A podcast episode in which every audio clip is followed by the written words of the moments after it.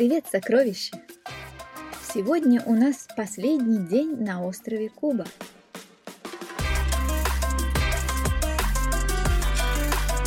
Я попросила Росу Рамиру отвезти меня туда, куда невозможно попасть.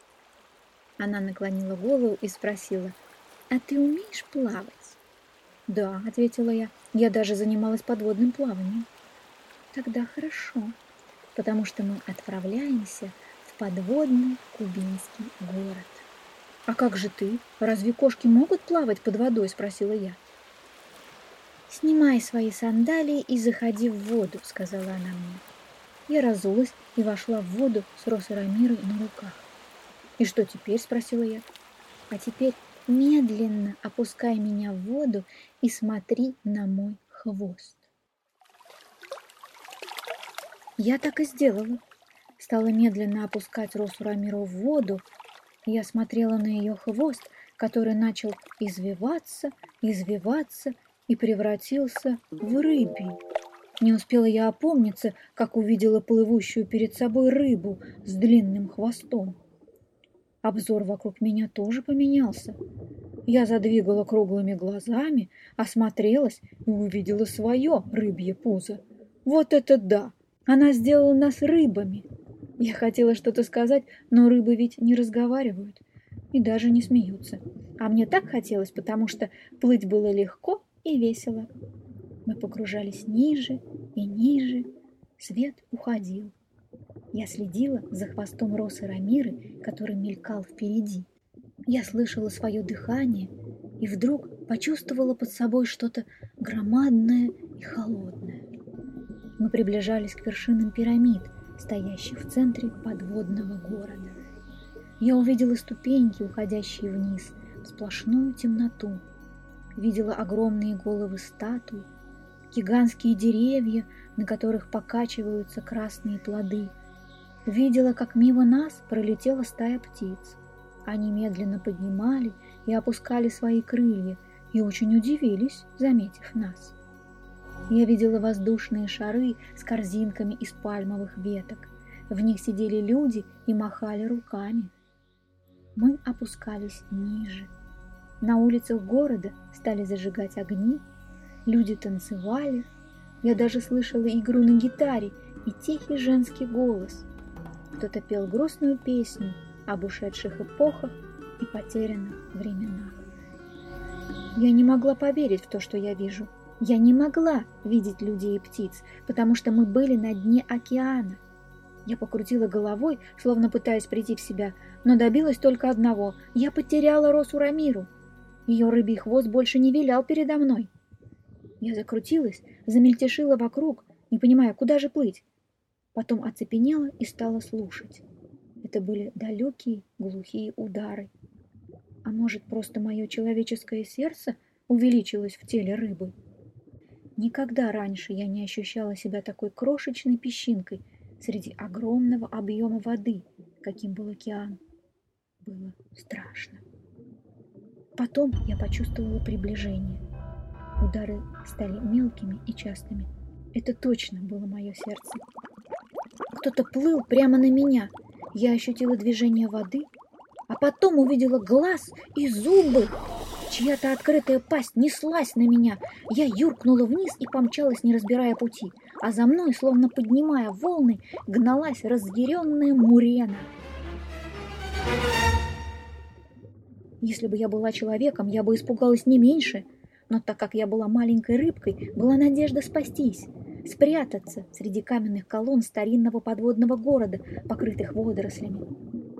Я хотела притвориться листочком, замерла в водорослях, но Мурена смотрела прямо на меня, ждала малейшего моего движения, чтобы броситься. И тут я увидела нечто огромное, словно большой ковер — опускался на дно океана. Концы его поднимались и опускались. За ковром тянулся длинный, словно копье, черный хвост. Это был скат хвостаков. Мориана посмотрела на ската. Я тоже повела глазами в его сторону и заметила кошачьи уши. Роса Рамира! Пока Мурена отвлекалась на размеры ската, я оторвалась от водорослей и подплыла под брюхо ската. Мурена была явно разочарована. Она хлопнула пастью и убралась из этих мест. Я плыла вместе с гигантским скатом. Движение плавников крыльев так успокоило меня, что казалось, я заснула. Но меня разбудил свет. Солнце щекотало мои глаза под закрытыми веками, я их открыла. Я лежала на берегу, а рядом сидела Роса Рамира и умывалась. Потом она сорвала цветок и вставила его себе за ухо. Я пошевелила пальцами на ногах. Они шевелились. Ура! Я снова была человеком. Погоди, получается, у меня был солнечный удар, и мне все это привиделось? Ведь не может же человек превратиться в рыбу и опуститься на дно океана. «Разве?» — спросила Роса Рамира. Я задумалась. Ведь я видела древний затонувший город, пирамиды и даже людей. Я точно потеряла сознание. «Опять ты за свое!» — вздохнула Роса Рамира.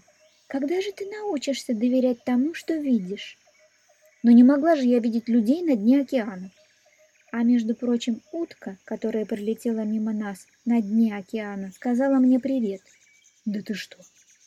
Да. А человек, который управлял воздушным шаром, успел подарить мне кусочек облачка на счастье. На, держи. Она подула, и я действительно увидела прямо перед своим носом маленькое облачко. «Лети на небо», — сказала я. И оно полетело. «Ладно», — сказала я, — «верю. Осталось, чтобы другие в это поверили. Надо возвращаться домой. Кстати, ты не рассказала сегодня никакую историю. Хорошо. Вот тебе история на дорожку. Жили-были назойливые дети. Только им и нравилось, что слушать сказки. Кончается одна, подавай другую. И никогда не надоедало им слушать. Не отстанут, пока язык не высушишь от усталости. Но нашелся человек, который рассказал им такую сказку.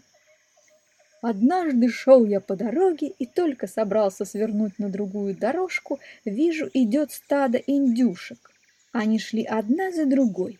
Я попытался пробиться, но не тут-то было.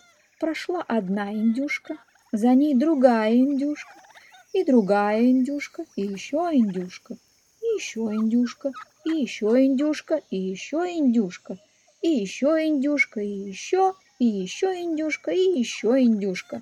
Один из ребят устал от индюшек и сказал, «Ну а дальше-то что? Дальше-то что?» «Дальше? Хм. А вот подожди, пока пройдут все индюшки. Мне ведь тоже пришлось стоять и ждать. А они все шли. Одна индюшка, за ней другая индюшка, другая индюшка, еще индюшка, еще индюшка, и еще индюшка, и еще индюшка, и еще индюшка, и еще индюшка. Так он продолжал до тех пор, пока дети не ушли. Им наскучила сказка, которая не кончается. Вот такую сказку рассказала Роса Рамира на прощание. Мне вот тоже кажется, что у сказки должен быть конец. Лучше, конечно, хороший. У нас с тобой, надеюсь, он хороший. Мы покидаем Кубу. Заканчивается сезон кубинских сказок, но это не значит, что надо грустить. Во-первых, Роса Рамира обещала присылать весточки – не знаю как, ведь Куба на другом конце света. Возможно, она попросит птиц помочь. Во-вторых, подкаст тем и хорош, что его можно переслушивать столько, сколько хочется. И каждый раз встречать Росу Рамиру, деревенских котов, госпожу Хотю и всех наших новых знакомых. Поэтому мы заканчиваем этот сезон, но не прощаемся с ним. Кстати, дальше будет новый сезон сказок. Каких? Ну, не спеши. Подписывайся и узнаешь. Пока. До следующей сказки.